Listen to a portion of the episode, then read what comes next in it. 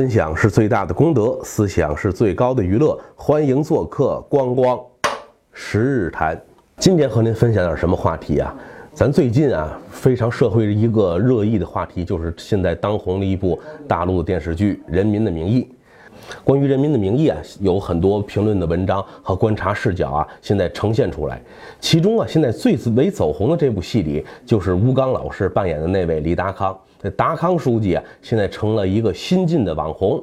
他的表情包啊，包括那些迷妹们给他做的那个神曲啊，“达康书记，我要嫁给你”，让这么一个老干部形象成为现在青年人、二次元少年们热衷的一个网络红人。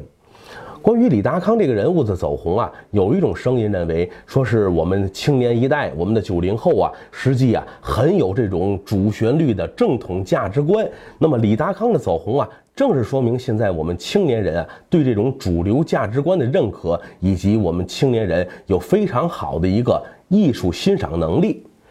对于这个观点，其实光光还是想提出一点不同的看法。达康书记的走红啊，完全跟那些东西啊没有任何关联，恰恰是一些娱乐化的元素啊，促使了这个网红的出现。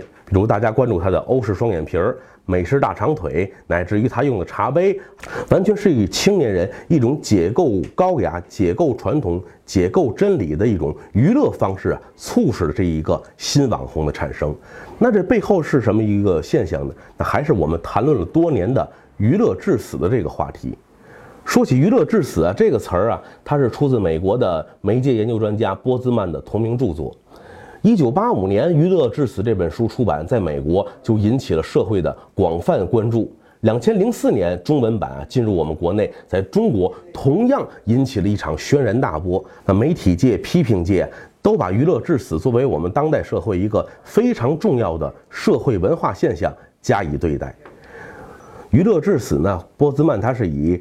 电视这个传媒手段，也就是八十年代在美国最主流、最新兴的一种新的传播媒介为关照对象。他提出了一个观察的观点，就是电视这种传播方式，让人们的认知水平、认知能力啊，乃至于人的智商啊，都在极度下降。人们越来越关注的是一些非常小我、非常浅层次、非常庸俗化的事物，而对于高雅的。深刻的历史性的这些价值观呢，采取了越来越不屑的态度。波兹曼把人类的传播方式啊分了三个阶段。他说，最早呢是口语，从口语过渡到了文字，而从文字进入到了电视。博兹曼认为啊，人类在于文字表达那个阶段是整体的文化品格和智力水平最高的一个阶段。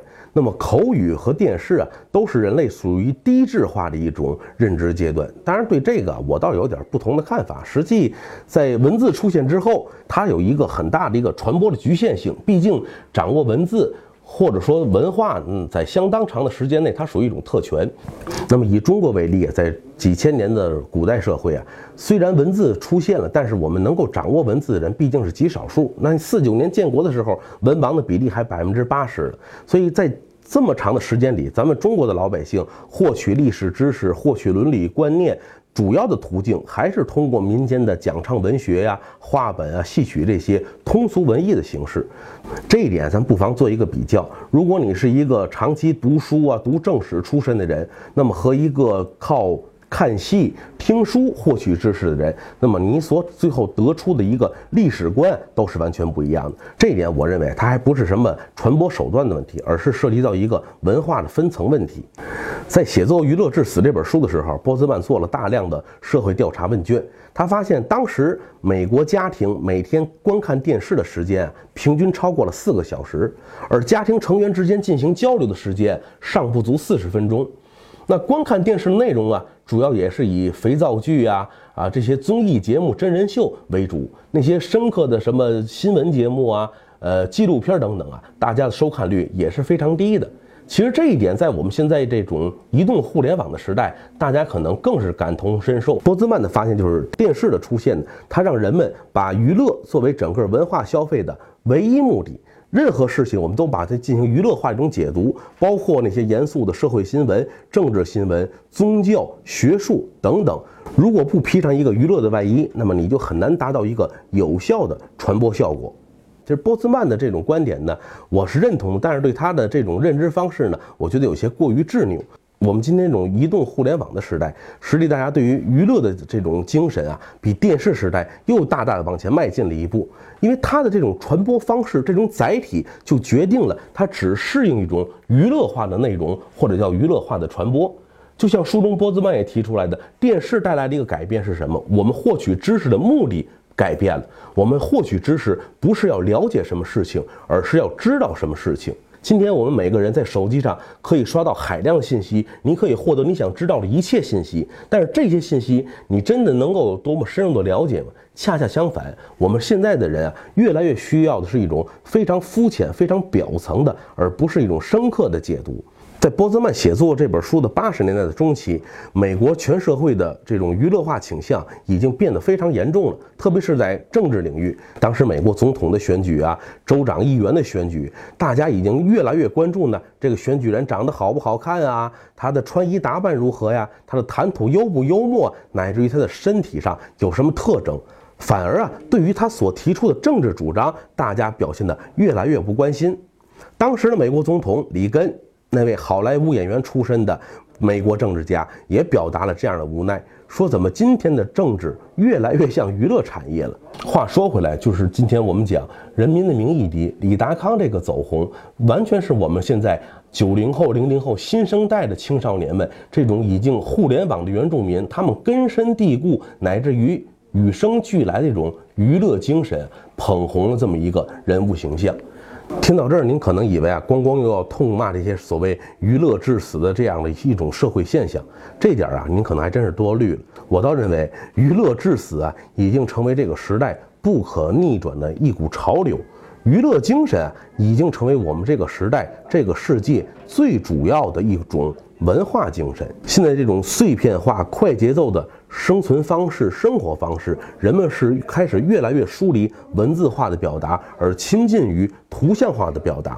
而只要是以图像化的表达作为主要的传播手段，那没有办法，并不是说图像不可以展示深刻的、高雅的、有内涵的内容，而是所有内容只要以图像化的方式传递出来，它必须包上一层娱乐的外衣啊，才可以表现。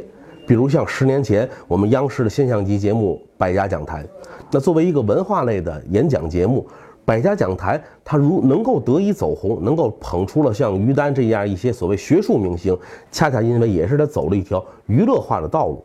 百家讲坛的讲述方式和我们正常的大学授课的方式，那是存在着非常大的区别。它更像一种传统的民间艺人的说书方式，设置悬念，给你拴扣子。而至于它传递了什么样的历史观，你通过他们这些主讲人的讲述，获取了哪些新的思考，启迪了哪些新的不一样的观点呢？实际啊，已经不是在我们大众所考虑的范畴之内。这样一种娱乐精神，已经不单单是存在于文化界、娱乐圈，而是蔓延到我们整个社会，包括最为严肃的学术界。现在的大学课堂里啊，有一个很好玩的现象：最受学生欢迎的、上座率最高的课程，那样的老师是什么？恰恰是那些所谓段子手的教师。哎，讲课轻松幽默，各种段子荤的素的，信手拈来。而这样的老师呢，学生最喜欢听他讲课。但是他是不是最合格的教师，或者说他传递的知识是不是最有含金量的呢？往往学生在当时是不予考虑的。包括从学校的管理方面，现在要求老师们上课必须要做 PPT 的课件。那 PPT 是什么？还是一种图像化、碎片化的表达方式。那既然我认为娱乐精神乃至于娱乐致死的精神已经很难逆转，成为时代的主流了，那我们作为当下的人，特别是像光光这样的文科男，多少还是有点情怀、有点文化使命担当的人，那我们应该怎么做，或者说怎么看待这样一个时代？其实我倒在此想呼吁的是，娱乐这件事情啊，是每一个人、每一个时代永远都离不开的。我们任何一种文化形式、艺术形式，它首要功能一定是娱乐。如果达不到娱乐的目的啊，它其他的高台教化也就无从谈起。我在此是想和朋友们分享一种什么观点呢？是娱乐的层级化。那么娱乐到底哪些属于娱乐？我们现在是不是认为只有这种恶搞啊，这种神丑，这种各种无底线的博出位，才可以称之为娱乐呢？我认为这种娱乐呢，它只是其中的一部分，或者不客气地讲，是最为底层的一种娱乐方式。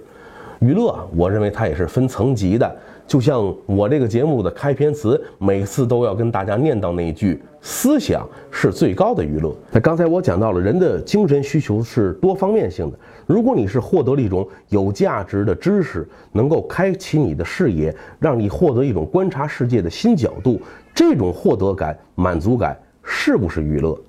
那如果您承认这样的心理满足感也同属娱乐的范畴，那么我们是要呼吁一些属于这类的作品呢，能够更多的涌现。像波兹曼所讲的美国娱乐致死的社会现象，对于我们中国社会啊，我认为还不能完全的适用。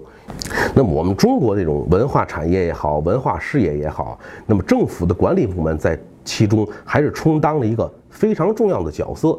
所以，我倒是觉得我们的管理者应该有一个更大的胸怀、眼光和劲爆，能够允许更多高层级的作品让它涌现出来。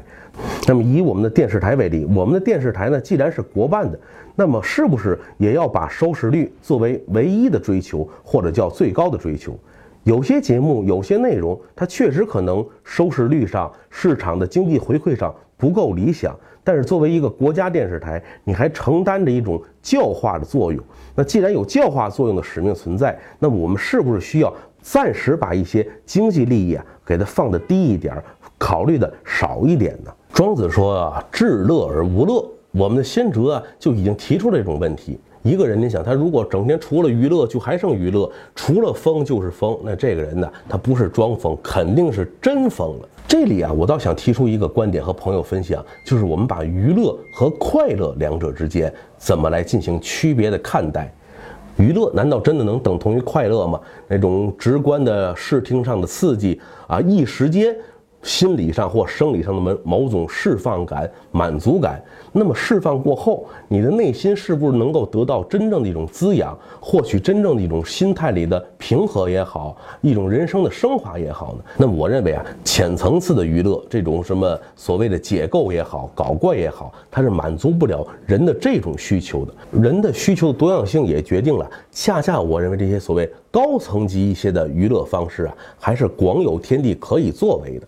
到底能不能在这样的一种潮流当中啊，我们再掀起一点不一样的浪花？这里啊，还真是需要各路有识之士自己去努力。《人民名义》的红火已经带动有其他几部相同题材的剧作马上就要登陆银幕，而且现在还有好几部同类题材的剧啊，也正在筹拍阶段。那我相信啊，中国人那种跟风效应、示范效应啊、榜样的力量，一时间反腐剧会走出低谷，迎来一个小阳春。但到底这是好事儿还是坏事儿？我们中国的影视市场非常有意思，每一类剧最后都是被我们自己活活作死了。那好好的涉案剧，好好的抗日剧、历史剧，我们最后因为太多太烂，只能剑走偏锋，各种光怪陆离的手段也就全都呈现了，自己亲手啊把这个市场给它做烂掉。所以反腐剧啊，我很有一个担心，它也许啊会成为一个下一个雷剧的重灾区。也许哪天你又在屏幕当中看到那些反腐英雄或者腐败分子做出什么稀奇古怪的情节，比如像手撕贪官、裤裆藏卡。如果出了这种情况，您啊也别感到太过惊讶，咱啊慢慢的娱乐至死吧。如果您有什么想和光光交流的，可以订阅我的同名公众号。光光十日台，那里有光光撰写的文章，以及关注我的个人微博“光光打耳光”。